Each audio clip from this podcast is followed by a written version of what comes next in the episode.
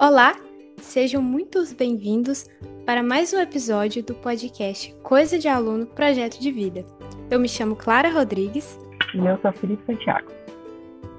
E hoje nós iremos tratar de um assunto muito importante: aprender a não agredir o semelhante.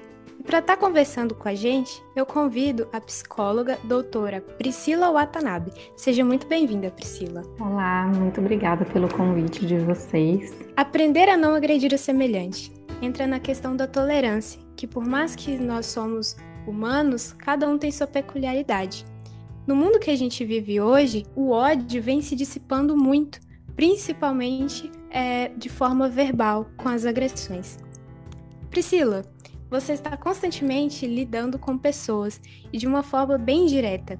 Como você vê no, lidando com as pessoas essa questão do, das agressões? Eu imagino que você já viu muitos casos assim.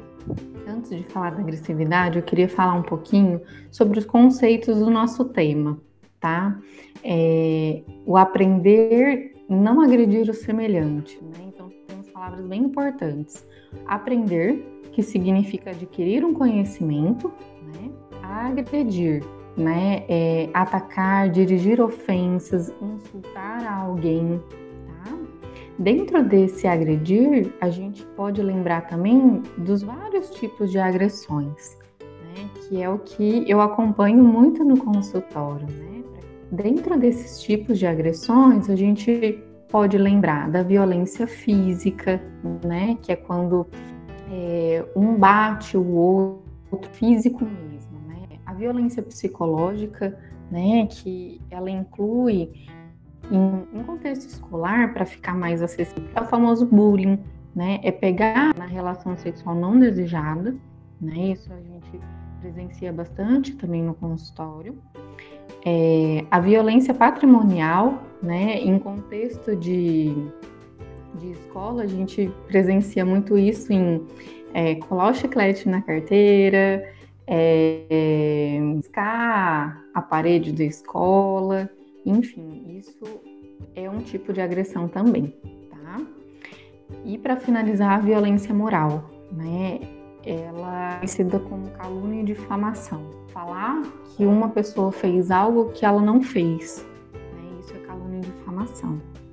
É, e aí, né, para concluir a, a, aos significados né, do nosso tema, fala do semelhante, né? É da mesma espécie, é parecido com nós, mas não é igual. O que, que isso significa? Que a necessidade do outro não é igual à minha. Então, às vezes, o que não é agressão para mim é agressão para o outro, vulnerável para o outro, né? Um ponto fraco do outro e expor isso e fazer disso piadinhas, né? E isso tá por muito tempo, né? A violência sexual, né? Que fica claro para vocês. Vocês têm alguma dúvida disso tudo que eu tô falando? Muito claro e muito específico a trazer cada tipo de agressão e não só que a gente costuma ver, porque por mais que tenha tantas, as, algumas ficam em silêncio, que a gente não sabe. É, então, às vezes a gente pratica a agressão, né, e não tem esse, essa consciência, né, que estamos agredindo o outro. É, muitas das vezes está associado à forma com que a gente fala, né? Ai, professora, né? É, eu dei aula em faculdade também e aí falava assim muito: Ah, professora, mas não foi minha intenção. Né? Porque a gente associa a agressão, assim, ao gritar com o outro, a ter comportamentos muito. É, que fica muito claro para todo mundo. Não é um jeito de falar meigo, doce, também expondo. Né? Então, por exemplo, ah, numa rodinha de amigos, né? Ah, fulano, mas você é muito lerdo mesmo você. Priscila, e quando o nosso agressor ele enfrenta algum tipo de questão um pouco mais inconsciente? Quando, por exemplo, ele tem alguma situação com, com a família, alguma situação anterior e exerce um poder coercitivo maior. Isso é uma coisa que a gente pode usar para justificar a agressão e ser tratada, ou a gente simplesmente não pode usar isso como Muito boa sua pergunta, Felipe. É, tem um autor, né, que ele, ele escreve muito sobre comunicação não violenta, Marshall Rosenberg. Ele tem um livro que fala é, como se comunicar de forma não violenta. É super bacana. E nesse contexto, por trás de todo tratamento, existe uma necessidade. Então, por, por trás de, de, um comportamento de raiva, né, desses comportamentos mais explosivos, mais, por trás disso, uma pessoa que não tá tem uma necessidade suprida, né? Então, por exemplo, muitas pessoas que têm esse essa explosão mais acentuada, né, essas raivas mais cancaradas, né, é importante quando se trata de, de crianças mais novas, né, o jeito que a criança lida com um problema está muito associado com o que ela aprende com os pais.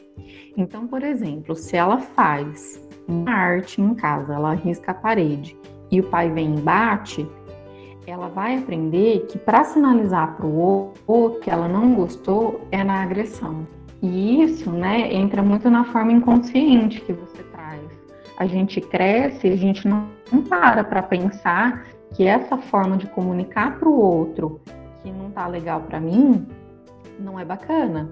Né? Então existem outras formas da comunicação, né? Dentro da comunicação a gente tem vários tipos também, né? Verbal, comunicação escrita, comunicação corporal, né? Então, essa comunicação corporal de agressividade tem por trás um, um, uma necessidade psicológica que não está sendo suprida.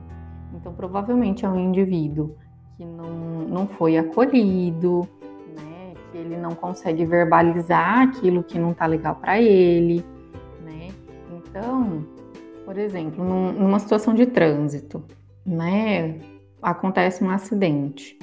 E aí a pessoa desce do carro e vai e bate no outro. E aí ele fala assim: Poxa, mas eu, eu nem terminei de pagar meu carro ainda e você vem e bate. Esse comento dele agrediu algo que era muito precioso para mim. Só que ele não consegue falar dessa forma. Ele vai e bate no outro. Fica claro para você? Eu dou outro exemplo. Fica sim, ficou bastante claro. Muito obrigado.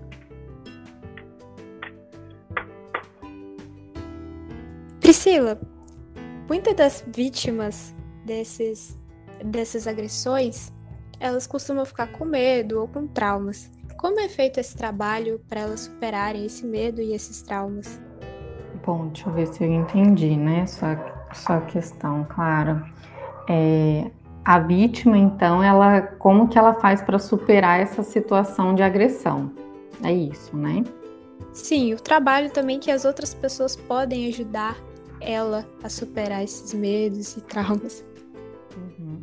Então, assim, dentro da psicologia, a gente trabalha muito com reestruturação cognitiva, né? Então, para a pessoa, para a vítima, ter associado, né, isso, estar sofrendo com essa situação, então provavelmente ela associou isso a algo muito ruim, né? Então, por exemplo, ah, eu fui culpada pelo outro ter me, me agredido dessa forma, ou ter falado comigo assim, o que, que eu fiz de errado, né? Então, esses questionamentos, que muitas vezes também não tem uma resposta concreta, né? A pessoa fica remoendo, né? E cada vez que o indivíduo relembra dessa situação, isso gera um sofrimento, né? Então, a gente trabalha com, com dar um novo significado para isso analisar essa situação de uma forma mais realista, de uma funcional, né? E isso vai ajudando esse indivíduo a, a se equilibrar emocionalmente com relação a essa situação, né? Então, lembrando que é, a gente não controla aquilo que a gente sente. A emoção, ela vem. O que muda é a forma com que a gente lida com isso, né? Então, eu não controlo a emoção, mas eu consigo administrar a forma com que eu penso. Então, dessa forma, a gente consegue é, alcançar um equilíbrio emocional maior. No momento que o indivíduo ressignifica tudo isso, ele passa a viver de uma forma diferente, equilibrada, mais saudável, mas não que ao lembrar dessa situação ele não sofra, mas ele vai sofrer por menos tempo. Ele vai lidar com esse sofrimento de uma forma melhor. Bom, pessoal, chegamos ao fim deste episódio. Espero que vocês tenham gostado. Espero que tenham tirado alguma lição importante daqui. E eu gostaria de convidar vocês a seguirem o nosso podcast para que vocês fiquem por dentro de todas as novidades. Sigam também o nosso canal Delícias Literárias. Nós vamos disponibilizar o link aqui na nossa bio. Espero que vocês voltem mais vezes e acompanhem o nosso trabalho. Um abraço para todo mundo. Até a próxima.